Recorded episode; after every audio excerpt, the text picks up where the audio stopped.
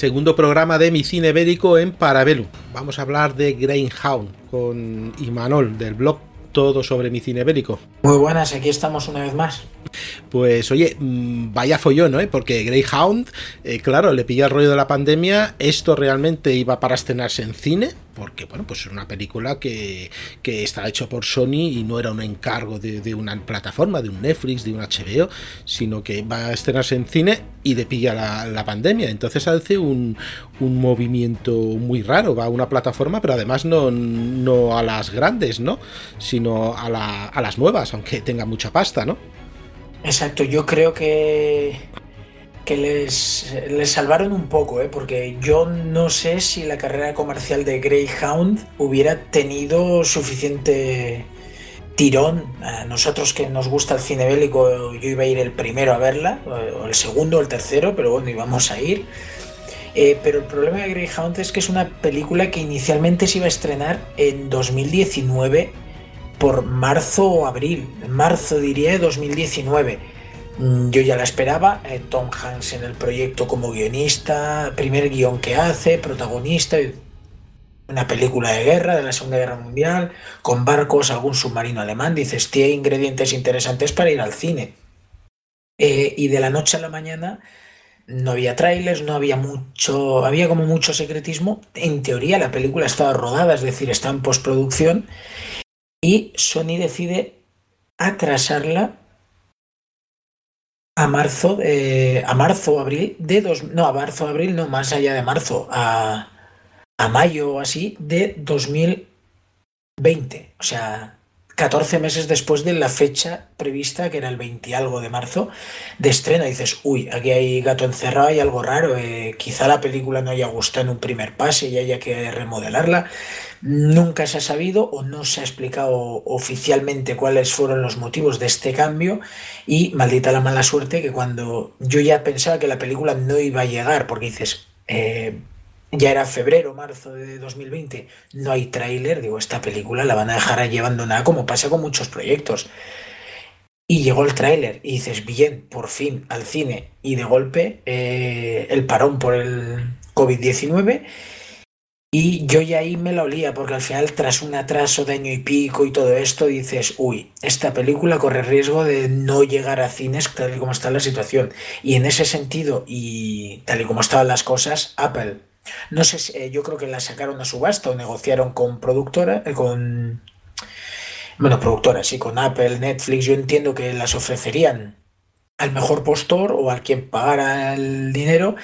Y Apple, eh, no sé si puso 50 millones, que creo que es el presupuesto de la película. Es decir, en cierto modo, a Sony le hizo un favor, entre comillas, porque una película que creo que ya le habían dado por perdida o abandonada a su suerte, pues recuperamos lo invertido y ellos pues la tienen en su catálogo como también es de, eh, todavía Apple no hace películas propias a diferencia de Netflix. Y bueno, quizás un punto de empezar a enganchar al que quiera verla, pues a ver si conseguimos que gente que quiera ver esta película mmm, se nos pague la suscripción y, a ver si poquito a poco arrancamos en este mundillo que ahora se están metiendo todos de lleno Disney a la cabeza. Como mínimo nos dejamos ver, ¿no? O sea, la manzanita se ve por muchos sitios, ¿no? Y por gente que le gusta cierto cine específico dice, uy, mira, si Apple Podcast eh, pues apuesta por este tipo de películas, ¿no? También puede ser parte de la estrategia, ¿no? Bueno, pero todavía tiene poco catálogo como para que te pagues la suscripción por ser fan de Tom Hanks o del cine bélico, yo creo. Sí, sí, no, si la me verdad. Prometen un, si me prometen un estreno bélico cada dos meses, pues igual me lo planteo, ¿eh? Oye, sí, estaría bien, estaría bien. o un par de series anuales. Entonces ya dices, oye, pues estaría bien. Eso es. Pues bueno, eh, básicamente es eso lo que pasó, largo y extendido, pero merecía la pena hablar del trayecto de Greyhound, que a buen puerto, buen puerto, por desgracia, eh, no se ha ido. Simplemente se ha salvado, esos 50 millones de presupuestos pues se han, se han salvado y bueno, y se ha podido estrenar para los que nos, los que nos gustaba. Y nunca se ha sabido realmente el motivo de por qué se ha atrasado tanto, ¿no? Yo, mm, la verdad, visto el resultado final, sí que creo que, que puede que o bien la postproducción ha sido más costosa, por el tema al final, casi toda escena necesitaba efectos especiales, porque quien haya visto la película es que es un es un videojuego de barcos, con perdón por la expresión, pero en muchas escenas es un videojuego de barcos.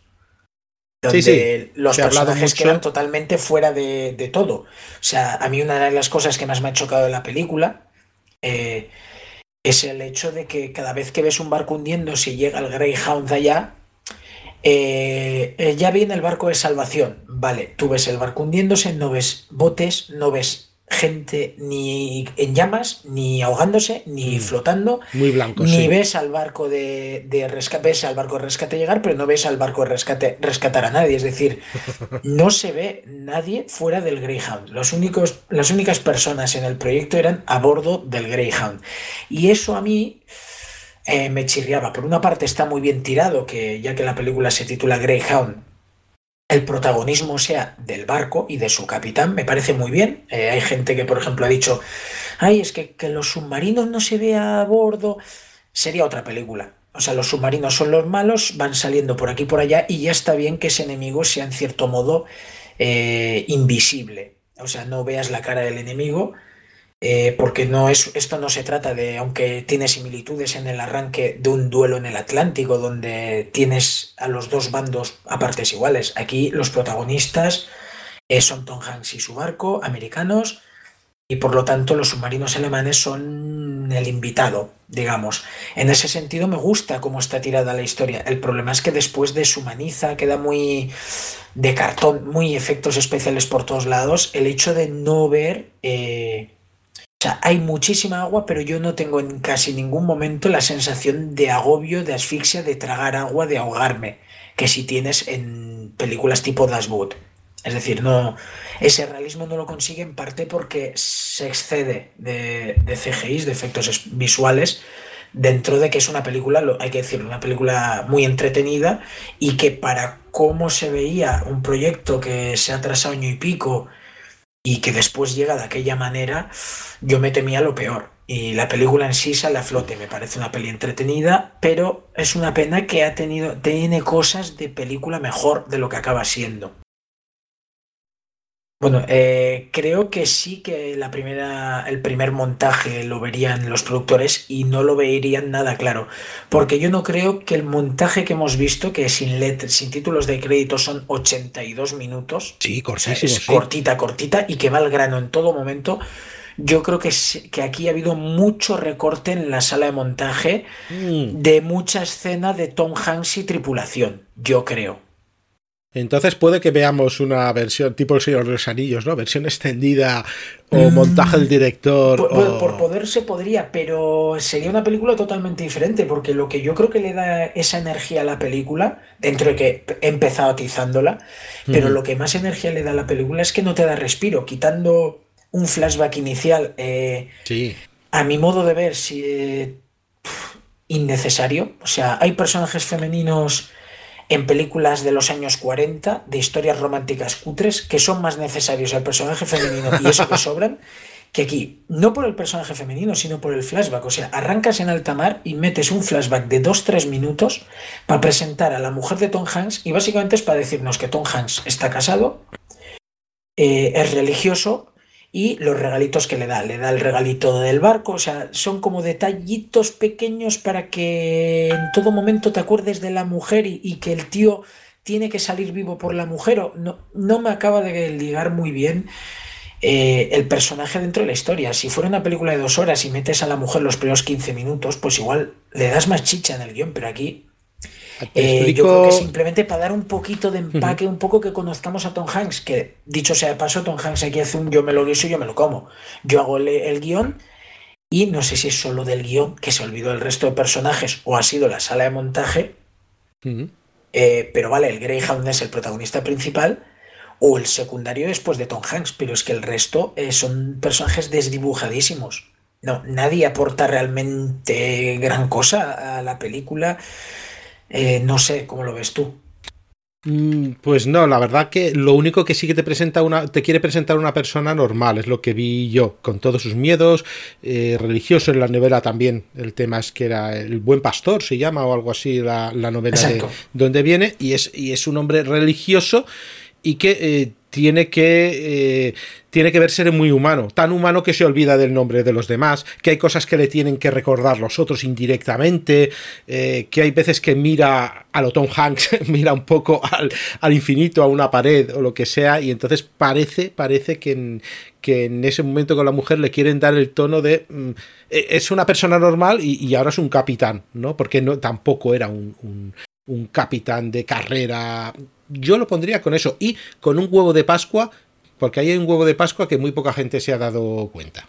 Ah, pues no, no. Mira que había visto los, los mocasines, el barquito. sí, en el barquito está. En el barquito está. Y te lo voy a contar ya. Mira, es muy fácil. El barquito que le da, eh, tú ahora me contarás que el destructor es un clase Fletcher. Realmente en la novela no es un clase Fletcher, sino es otra clase. Yo no soy experto en, barcos, pero es de estos destructores antiguos de la, eh, construido después de la Primera Guerra Mundial que llevaban cuatro chimeneas. Era como un. cuatro calderas, eran como un. Eh, destructor antiguo, ¿no? Que al principio, pues en el año 42 no tenía otra cosa y lanzaban los nuevos y los, y los antiguos y todo lo que tenían. Entonces lo que le regala realmente es el destructor que tenía que haber sido realmente la película y que no es. Ese es el, ese es el detallito. por eso no le veía yo tanta similitud. Sí. Pero, claro, pero crear todo, claro, claro, pero crear toda esa escena por un guiño, pues no sé. Pero bueno, como, como guiño a los que conocen un poquito más, bastante más la historia, mm, está, está divertido, nos sorprendió, vamos. Y bueno, sobre todo de la película, ya que, ya que he empezado un poquito atizándola por, por, algunos aspectos que me quitan, me sacan un poquito de, de la película, como como historia humana, porque al final el cine bélico necesita un poquito de historia humana, no solo batalla, no solo de batalla se vive, pero en la parte bélica y técnica, pues dentro de que veo mucho barco, mucho submarino, mucha batalla, eh, creo que es eh, bastante bien conseguida, bastante espectacular en cuanto a las escenas bélicas. Y más allá de las escenas bélicas, eh, yo me quedo, por comentar el lado más positivo, la escena inicial que me recuerda un poquito a, Duelo en el Atlántico en el aspecto de que es el momento en el que Tom Hanks más se luce como capitán del, barco. Eh, se va generando tensión, van a la caza de un submarino, se, separan del convoy para ir a la caza del submarino y eh, cómo va generando esa tensión, las órdenes que da, todo eso. Eh, no sé si son 10 minutos, si son 15, pero me parecieron muy bien conseguidos y genera una tensión que luego la película, eh, es verdad que en la batalla nocturna, que es algo muy difícil de ver en el cine, también aplaudo estas cosas, es decir, hay una batalla, una cacería de submarinos nocturna, ya explican el motivo, porque es más difícil de ver a los submarinos, y en el cine bélico de la Segunda Guerra Mundial no se suele ver este tipo este tipo de escenas y tan largas. En ese sentido, pues creo que es una película que aparte de ser muy entretenida o, o entretenida, eh, me parece didáctica. Yo no soy un fan especial del cine de alta mar, más que nada porque mm, me ha costado ver películas que diga, oh, qué peliculón. O sea, normalmente son películas entretenidas, bien hechas, pero que no, mm, no acabadas de entrar del todo con los personajes o con la historia. Y con Greyhound me pasa parecido, pero al menos aquí eh, aunque sea un poquito, te explica mejor que otras el tema de que después ya entrarás tú más en detalle si quieres, el tema de lo de, que eran las manadas de lobos, aunque como aquí el protagonismo es aliado, me quedo con ganas de ver en acción a las propias manadas de lobos entre ellos. Em, y detalles de los convoys. Eh, yo me acuerdo en los años 40 Humphrey Bogart lideraba acción en el Atlántico Norte y veías, vale, van convoys de barcos de Estados Unidos a Gran Bretaña y no tiene mucho más misterio, ¿no? Pero aquí te enseñan eh, cosas tan tontas necesarias, pero que no te enseña el cine como los aviones escolta, hasta dónde llegaban unos aviones escolta y cómo hasta que no llegabas a X kilómetros, millas de las costas británicas, eh, no volvías a tener escolta aérea. Eso es algo que, en el cine bélico eh, sobre convoys y yo creo que no lo había visto. Y es un detalle bueno a tener en cuenta, igual que, que el tema pues, de los diferentes barcos, cómo están organizados, como tú nunca lo habías asociado, pero la de viajes que se da para adelante, para atrás el destructor, Eh, primero la caza un submarino, de repente en la cola del convoy explota un barco, hunden un barco y va en la contradirección eh, en ese sentido para, para llegar lo antes posible. Eh, todos esos pequeños detalles hacen realmente interesante la película. te explica más que ninguna otra película el tema de, de cómo estaban organizados los convoys, el tema de, he dicho la manada de lobos, e incluso mm, desde Titanic, y antes de Titanic tampoco lo había visto, eh, en el Atlántico, según qué fechas, hace un frío de narices y está bastante conseguido el momento en el que se les han congelado los, los limpiaparabrisas, creo que eran de las, de las ventanillas y todo eso durante la noche porque hacía frío. Sí, sí, no, la verdad, una de las cosas que tengo que agradecer a la película también que iba al grano, eso sí. Y sí que hay cosas que tampoco yo recuerdo haber visto en el cine. He visto más cómo funciona un submarino por debajo a partir de Das Boot, incluso hay algunas otras películas, pero incluso en la serie esta, esta última de Das Boot también se veía un poco, pues era obvio ese, pero... Mm, los convoys, pues no, sería alguien, además que normalmente el cine en el Atlántico poca cosa, era más cine de aventuras que cine bélico, como, como has dicho tú. Pero sí, sí que es verdad que hemos visto eh, cosas que se hacían y también cosas que no se hacían, ¿no? Pero sobre todo, pues mm, me ha gustado como te has fijado en, en el tema de cómo iba para arriba y para abajo durante todo el, todo el convoy, mientras el convoy iba recto, porque además se ve cuadriculado al principio, tal vez demasiado cuadriculado, y cómo los destructores destructores y las, y las corbetas antisubmarinas iban mm, a toda velocidad, toda velocidad que podían persiguiendo a esos, a esos submarinos para protegerles o para, para hacer el salvamento, vamos.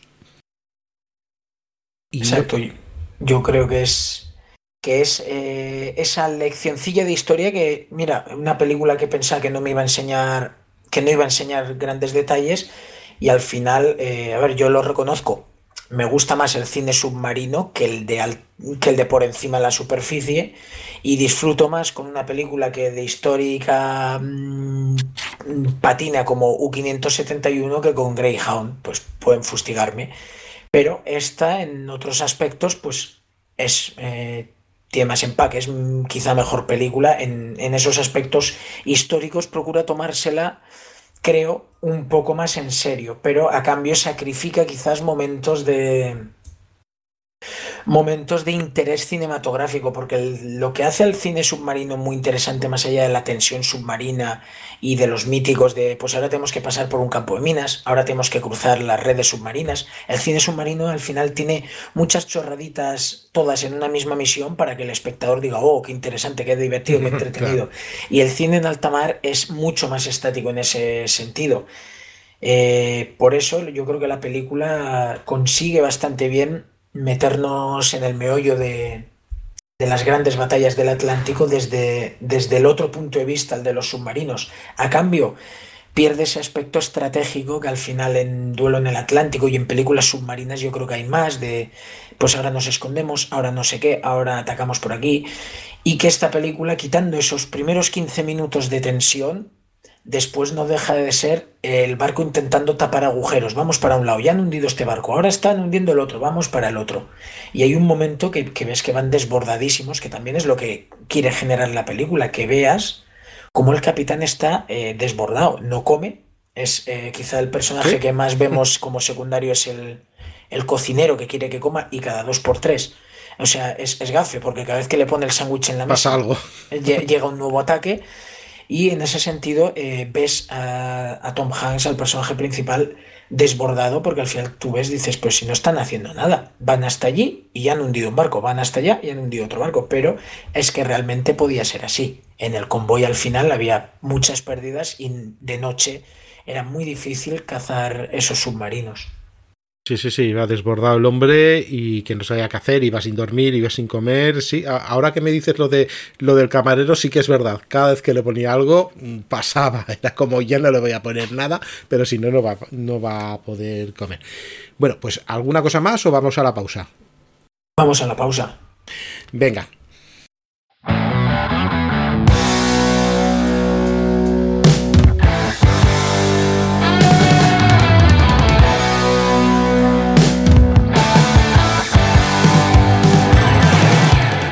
semana del 26 de octubre al 1 de noviembre en la factoría Casubelli tenemos, a ver, lunes, pues en Spotify, en el podcast Parabellum, Mi Cine Bélico. Esta vez vamos a hablar de la película Greyhound con, bueno, con nuestro experto en cine bélico Imanol López. Para el martes 27 y ya aquí en nuestra casa en Evox volveremos a los carros soviéticos. Entrevista a Dmitry Loza, otro héroe soviético de carros, pero esta vez en un vehículo no tan acostumbrado para los soviéticos como era el Sherma. El miércoles 28 en Victoria Podcast eh, continuamos con la serie de la guerra ruso-japonesa. En este caso eh, vamos a hablar de la flota rusa, la que iría a enfrentarse en Tsushima, y en abierto, pues el que ya grabamos en un momento sobre la flota japonesa. El jueves 29, pues ya sabéis que nos toca un carro, un avión, un barco, en este caso un, avión es 10, un conocido en nuestra guerra civil, el Tupolev SB Katyuska.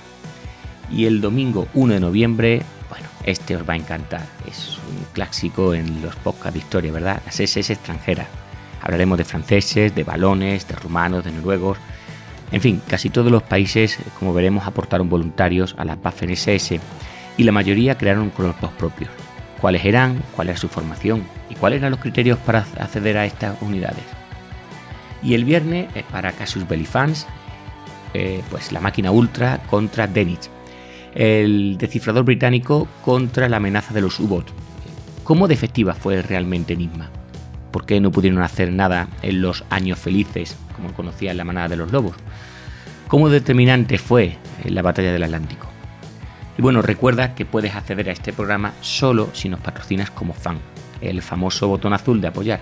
Solo el botón azul, no te líes. Y como sabes, es la manera que tenemos en Casus Belli, pues que seguir adelante contando la historia que nos gusta, y a este ritmo, como estás viendo, probando cosas nuevas, invitando a más colaboradores como hemos tenido esta semana, en fin. Nosotros a cambio de esta ayuda no te damos un programilla de relleno, sino que cada mes vas a tener pues de media de 3 a 4 Casus Belli fans como este que te he comentado de Ultra contra Denis. Y además, pues ya lo sabéis, todo el histórico de Casus Belli, más de 400 programas en exclusiva de historia bélica. Y todo Casus Belli, eh, sin publicidad, no somos como la tele, por lo que cuestan, nada, dos cafés. Vas a tener 400 programas solo para vosotros, para los patrocinadores. Y todo esto es lo que tenemos para el semana que viene. Bueno, pues la película está encuadrada evidentemente en el Atlántico Norte y estamos en febrero del 42. ¿Qué pasaban en febrero del 42 en el Atlántico? ¿Por qué necesitamos tantos barcos? Bueno, pues porque Gran Bretaña necesitaba suministros, eh, suministros de todo tipo. Pues desde bélico combustible necesitaba también comida. Eh, entonces, pues venían unos grandes convoys ya desde el año, desde el año 40. ¿eh? Desde el año 40 pues venían a principio desde Canadá o desde los Estados Unidos. Desde la Primera Guerra Mundial ya se había descubierto que no podían ir cada uno sueltos. Eh, cada barco, digamos, a su, a su bola o en grupos de dos. ¿Por qué? porque eran pasto de los corsarios o pasto de los submarinos. Inventaron esta idea de convoys de ir todos juntos y cubiertos por algunos destructores, algunas corbetas y cuando se pudiese aviación.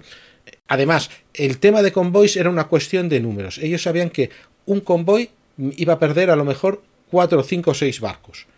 Un convoy mucho más grande iba a perder también 4, 5, 6 barcos. Por eso se hacían los convoys todo lo, lo grandes posibles en esos convoys que iban cuadriculados, iban a ir a 6, 7 eh, millas, iban a ir barcos más rápidos como las que vemos aquí, unas corbetas eh, que irían a una velocidad de hasta 12, 15 millas y los destructores que eran los más rápidos que podían ir a 20, 30 millas. Mm, lo ideal era la aviación, pero claro, había una cosa que se llamaba la brecha del Atlántico. ¿Y qué es la brecha del Atlántico? Pues en febrero del 42, y antes también, pues teníamos que la aviación, si vemos la película empieza con un, con un Catalina, un hidroavión de reconocimiento, eh, que hay un momento que dice, bueno, aquí os dejamos y tenéis cuatro o cinco días, mm, apañadlo solo porque nosotros nos llegamos. Pues tenía cierto alcance, salía pues de la, de la costa este de, de Canadá, podía, si pasaba por cerca de Finlandia, eso lo tenían tomado los norteamericanos y tenían sus, sus pistas de aviación, y ya tenían que llegar a las islas, pues a las de Irlanda del Norte, por ejemplo, para que les cubriese la aviación. ¿Por qué era importante la aviación? Porque en contra de lo que nosotros creímos, los submarinos no es que salen de base sumergidos y están sumergidos dando la vuelta al mundo, como hoy en día pasa, pero porque son eh, submarinos mm, a propulsión nuclear y eso no se acaba nunca. Los submarinos diésel, el problema que tienen es que eh, tienen que cargar baterías y para cargar baterías mm, tienes que estar fuera. ¿vale? Y tienes que ir con los motores diésel. Si estás mm, por debajo, no puedes utilizar los motores diésel y entonces pues gastas las baterías. ¿Qué pasa? Que casi todo el trayecto es navegando realmente, no es, no es sumergido. Entonces, si tienes aviación, es muy fácil ver a un submarino, no tanto por el submarino, que suele pasar desapercibido, sino por la estela que deja. ¿Qué pasa entonces? Que hay un trecho de 4 o 5 días en el 42 que en el 44 se va a cerrar simplemente porque hay aviones de mucho más alcance y van a poder cazar a los submarinos tranquilamente y esos cuatro días sin aviación va a ser cuando los submarinos con esas tácticas de manadas de lobo los submarinos de Donitz se van van a uno de ellos va a localizar al convoy lo va a radiar lo va a radiar Alemania, Alemania lo va a radiar al resto de submarinos que quieran que vayan a atacar ese convoy. Se van a reunir cuatro, van a atacarlo y eh, cuando puedan van a huir. Bien, pues eso es lo que pasa en la película y, y, yo veo que está bastante bien reflejado, que cuando la aviación la abandona se van a unir estas manadas de lobos y van a atacar el convoy. Y más o menos es un poco lo que pasa. Hay una serie de destructores rápidos, que ya he dicho que este destructor de clase Fletcher estaría, estaría construido en la realidad un poco más, más tarde, pero bueno, no, nos vale. Si aceptamos un, un, en Dunkerque un barco del 50 y pico como un destructor del año 40, pues eh, aquí también vamos a aceptar lo, mismo. Y eh, lo que va a pasar es que los submarinos van a ir atacando, eh, las corbetas y destructores van a ir rastreando con los radar, quien, quien tenga radar, pero sobre todo intentar localizarlo pues a base de bengalas, a base de cualquier forma y atacarlo. Una cosa mm, que me gustó mucho en la película era que realmente se vio que era muy difícil acertar al cañón a un submarino. Lo tenían realmente a pocos metros, a 300, 400 metros, y le disparaban con todos. Pues era muy, muy, muy difícil. Eh, ¿Alguna cosa más sobre la película? El tema de las cargas de profundidad. Tema de las cargas de profundidad está bastante bien representado. No es que la carga de profundidad tuviese que golpear directamente al submarino, ¿no? Esto es como los misiles de los aviones, sino que con estallar lo suficientemente cerca podía destruir a esos submarinos. Los submarinos tenían ciertos trucos.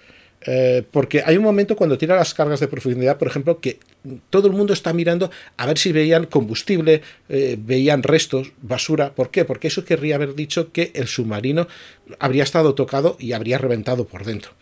Uno de los trucos era meter por los tubos un tubo preparado, un tubo preparado con un poco de combustible y un poco de basura, cualquier cosa, pues eh, un trozo de algo que flotase. ¿Para qué? Para hacer creer que eh, el submarino había sido tocado. Entonces veían ese combustible, veían esa, esos trozos, esa basura y decían, ah, hemos tocado el submarino, no voy a tirar más cargas porque las cargas que tengo son mínimas. De hecho, en la película también hay un momento que dices, Oye, que me quedan cuatro cargas porque hemos tirado todas las que hemos podido. Y luego otro truco, pues como habéis visto, esta especie de... de no me acuerdo cómo, cómo lo llama Imanol, pero era, ¿tú te acuerdas esta especie de, de píldora efervescente que, que lanza? Uy, sí. Eh, como el señuelo ese, pero sí, sí, sí. no me acuerdo el, nombre, no me acuerdo. Yo no me acuerdo, y además que, eran dando, que van dando vueltas y le tiran todo lo, tirable para ver si le destruyen hasta que se dan cuenta de que. Claro, por el movimiento. De que era un cebo. Sí, por el movimiento. Lo que pasa es que, claro, ahí ponen gente que, eh, radaristas, que para ser la primera vez eran demasiado buenos, ¿no? No, bueno, si se queda un poquito, quiere decir que es, eh, es este tipo de señuelo porque me lo ha dicho no sé quién. Pero bueno, la aciertan y, eso, y esos señuelos existían, ¿no? Al principio nos descoloca un poco porque son más desconocidos. Mm. Oye, otro de esos detalles que yo no había visto, así como lo de eh, echar mierda a los submarinos sí que se ha visto en películas de, por ejemplo, en Duelo en el Atlántico, que estamos hablando de una película hace más de 60 años. El tema del aparatito este yo no lo había visto en ninguna película. Cuando lo vi yo estaba alucinando ahí, eso dando vueltas ahí como señuelo. Sí, pues era una... Tal vez no sé si la forma era exactamente eso, porque eso pues supongo que era más CGI que, que otra cosa, pero sí, existían unas cosas parecidas. Y bueno, la lucha más o menos bien, hay cosas que me gustan, hay otras que no.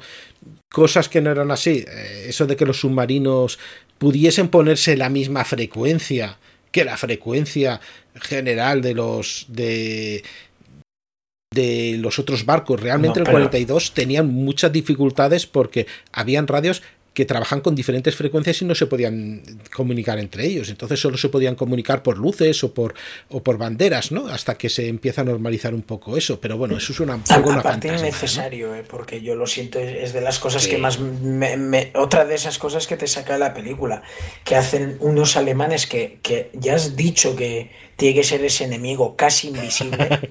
Casi digo casi invisible porque le metes el sonido de cachalote y dices, uy, aquí viene la horca sea, sonidos de ballenas para, para distinguir a los submarinos, dices, bueno, para distinguir, o sea, cuando cada vez que aparece un submarino alemán, cambia eh, totalmente. el sonido, el, sonido este de, de cetáceo que, que decías, bueno, vale, ya me ha quedado claro, eh, las ballenas estas grandes son los submarinos alemanes, no hace falta que digas más, pero de repente que el capitán alemán, que los alemanes eran ese enemigo que tiene que ser silencioso e invisible. Pero aquí cae otra vez en el tópico, ¿verdad? De, malote secuestrador de película de los años 90. sí. de, llamar por teléfono con, con otra voz y para que no sepan quién soy y decirle Tom Hanks, Tom Hanks, mm, voy a secuestrar a tu mujer. Mm, vamos a acabar con todos vosotros. Eh, en una película de guerra, esos mensajitos así a, torpedear la moral del enemigo, no sé yo, ¿eh? Me mm. creo más los, eh, a Gilia con el teléfono. Sí, e, era una de las comparaciones que hacían en, Twitter, ¿no? Solo nos faltaba Gila en la radio. Sí, la verdad que no sé si alguna vez pudo suceder por algo, no sé, y técnicamente me parece que, que si no era imposible era bastante. A, lo mejor está en la novela, ¿eh? pero. Pero. Ya, ya, ya. Pero bueno, escucha, las novelas también son efectistas, ¿eh? Y las novelas también pecan mucho de, el alemán malo y traicionero y, que hace de malo malísimo, pues puede ser. Luego los dibujos sí que es verdad que, a ver, quedan muy bien, ¿no? Quedan muy bien esos dibujos, la cabeza de lobo o, esto. Esos dibujos existían en las torres, pero eran muy pequeñitos, más que nada porque, bueno, pues tenías tu dibujo, ¿no? El orgullo del emblema de tu submarino, porque, bueno, pues ibas a morir por el emblema de ese submarino, pero... hacía falta que lo vieran a kilómetros. Claro, claro. Pero bueno, yo ahí lo dejo, lo dejo un poco. Bueno, ya hemos dicho la estética contra, contra lo que es verdad. Bueno, pues esa licencia te lo, te lo admito. Cosas que me gustaron mucho también fue el enfrentamiento porque sale un, un barco, por ejemplo, esto es clase Flower que te he dicho. Este barco era realmente era un ballenero inglés que se construía normalmente como ballenero y como mm, tenían que sacar barcos rápidos para los convoys, dicen, bueno, pues vamos a transformar este ballenero, vamos a ponerle mejores motores y vamos a ponerle un cañoncito, cargas de profundidad y unas ametralladoras. Y bueno, y a cruzar el Atlántico. Y esta es, eh, ya no me acuerdo exactamente cómo, cómo se llamaba este barco, pero este es uno que se enfrenta cara a cara el submarino mm, en descubierta que se están enfrentando al cañón el uno contra el otro y la verdad no se logran dar mucho. Unos están con las ametralladoras hasta que eh, este Greyhound, que Greyhound recordemos que era el código en radio, en realidad el código radio de, de, este, de este destructor, pues le acierta y, y destruye al submarino. Pero estos duelos también de vez en cuando eh, existieron, porque muchas veces tenemos la sensación de que no, el submarino solo hunde con torpedos. Primero que los torpedos fallaban muchísimo. Tal vez solo los torpedos japoneses al principio eran los únicos efectivos y, en esa época todavía no, no iban a estar nunca. Eh, luego que los torpedos tenían pocos y luego también eran muy caros. Sin embargo, mm, cañón tenía muchos. Entonces siempre que podían, no habían enemigos o no tenían mucho más remedio, emergían, sacaban su cañón y disparaban a bocajarro. Y esto también es un poco mm, no se ha visto, no se ha visto tanto. Ya no recuerdo el eh, esta película de U 571. No, no, ese tipo de batallas en Piratas del Caribe y estas películas.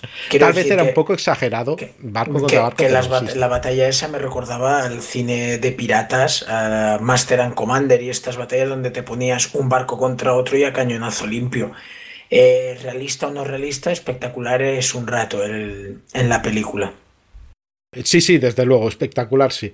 Y bueno, y cómo iban hundiéndose los barcos, sí que yo he leído las descripciones de que era así, de que de golpe estabas por la noche, de, oías algo fuerte, un resplandor, y veas como el barco en cuestión de, de, dos, tres minutos se iba a pique. Y ahí se podía ir la mitad de la tripulación a Norris. Que luego mm, estos barcos, muchos de ellos, muchos de, de estos cargueros iban armados, tenían un cañoncito tiene un cañón contra un submarino, podían acertar, pero también eh, llevaban cierta dotación que a lo mejor pues no sabía eh, utilizar este, este cañoncito. ¿no? Si tenías suerte, llevaban una pequeña dotación de la marina con un curso rápido de cómo utilizar el, el cañón apropiadamente, mientras pues eh, la gente civil pues se encargaba de hacer sus, sus historias. Y me pareció ver un, un barco de pasajeros, ¿no? Me pareció ver, dice, un lindo transatlántico. Me pareció haber visto un lindo transatlántico. De golpe y porrazo les aparece ahí un Titanic. Sí, desde luego que sí. Un Titanic que vamos, que también ni pitar ni nada. O sea, se mete en medio de la batalla. Vale que no que vas de noche. Pero yo creo que de noche el vigía o alguien tiene que ver que la que se está montando a lo lejos o algo. O sea, de repente aparece el barco con un poco más y chocan. Yo creo que era más mm, por dar, porque en ese momento tenía que pasar algo y dijeron, mete al transatlántico por ahí. el transatlántico y posteriormente un momento en el que el Greyhound cruza al pero cerquísima de, otros dos barcos que van en contradirección porque va a la cola del convoy, eh, son los dos momentos de la película donde de verdad trague agua. Porque ahí sí que te quedas impactado de, pero esto qué es, claro, y ves a Tom Hanks mirando con el semejante barco al lado y salpicando agua y tal, ahí sí, ahí digo, realista o no realista que pase en medio de la batalla un, un barco de estas dimensiones, pero sí te da, pues lo que tú dices, ahí tenía que pasar algo, eh, llevamos medio minuto sin tensión, pues que se genere tensión. Pues es verdad que la película, una vez arranca, creo que no tiene un ritmo, yo creo que el ritmo va poquito a poquito a menos, pero eso no quita de que en cuanto a escenas de acción y, tensión y ciertos aspectos intrínsecos, la película de, desde el minuto 10 hasta el 70, porque quitas los 10 primeros y los 10 últimos minutos y todo ese rato, cuando no es por generar tensión es porque ya están a cañonazo limpio, como hemos dicho. Eh, sí, sí, la verdad. No te, yo lo que decía, no te deja respirar y te enseña un montón de cositas que están bien, que te enseña cómo era en la realidad, y otro menos, pero más efectista, pues eh, desde lo más cantoso, pues lo de la radio, y bueno, pues ya si te metes muy a afilar muy fino, pues también la dirección de los de, de los submarinos, cómo iba. La escena del radar de la búsqueda del gato y el ratón yo no la veo nada mal llevada.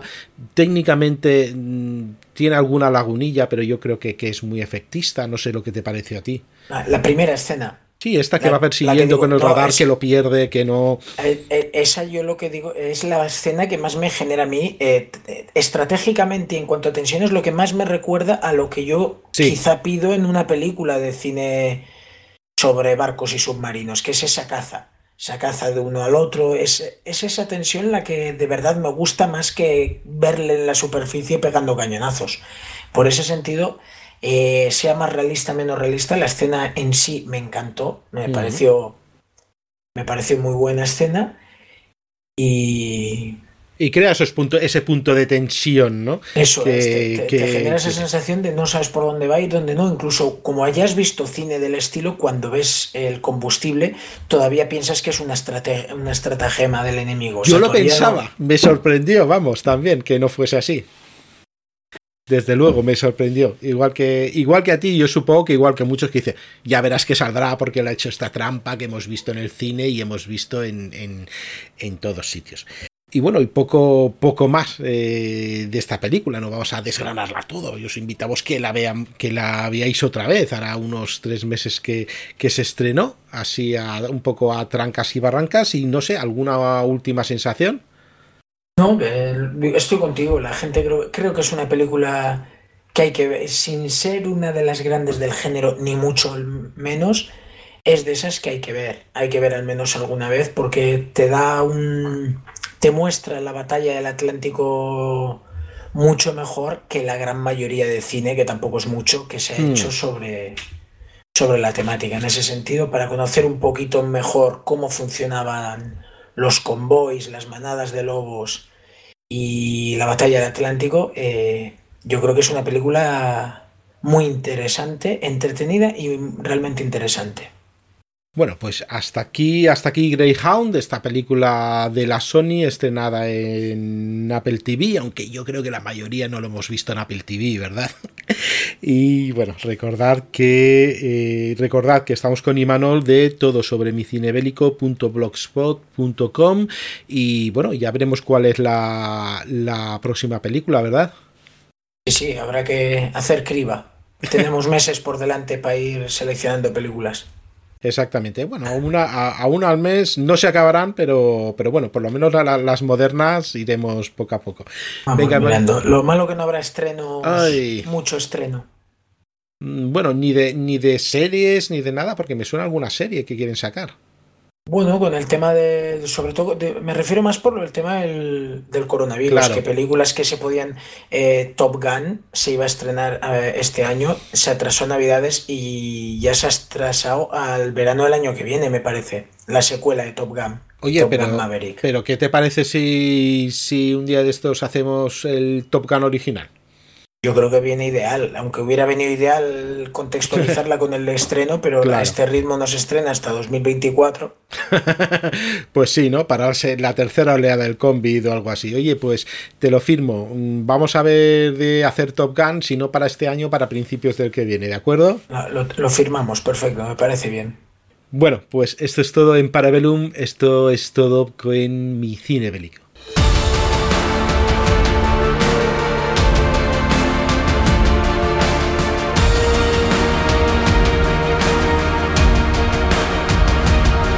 Esto ha sido todo por hoy en Parabellum, un programa de la factoría Casus Belli.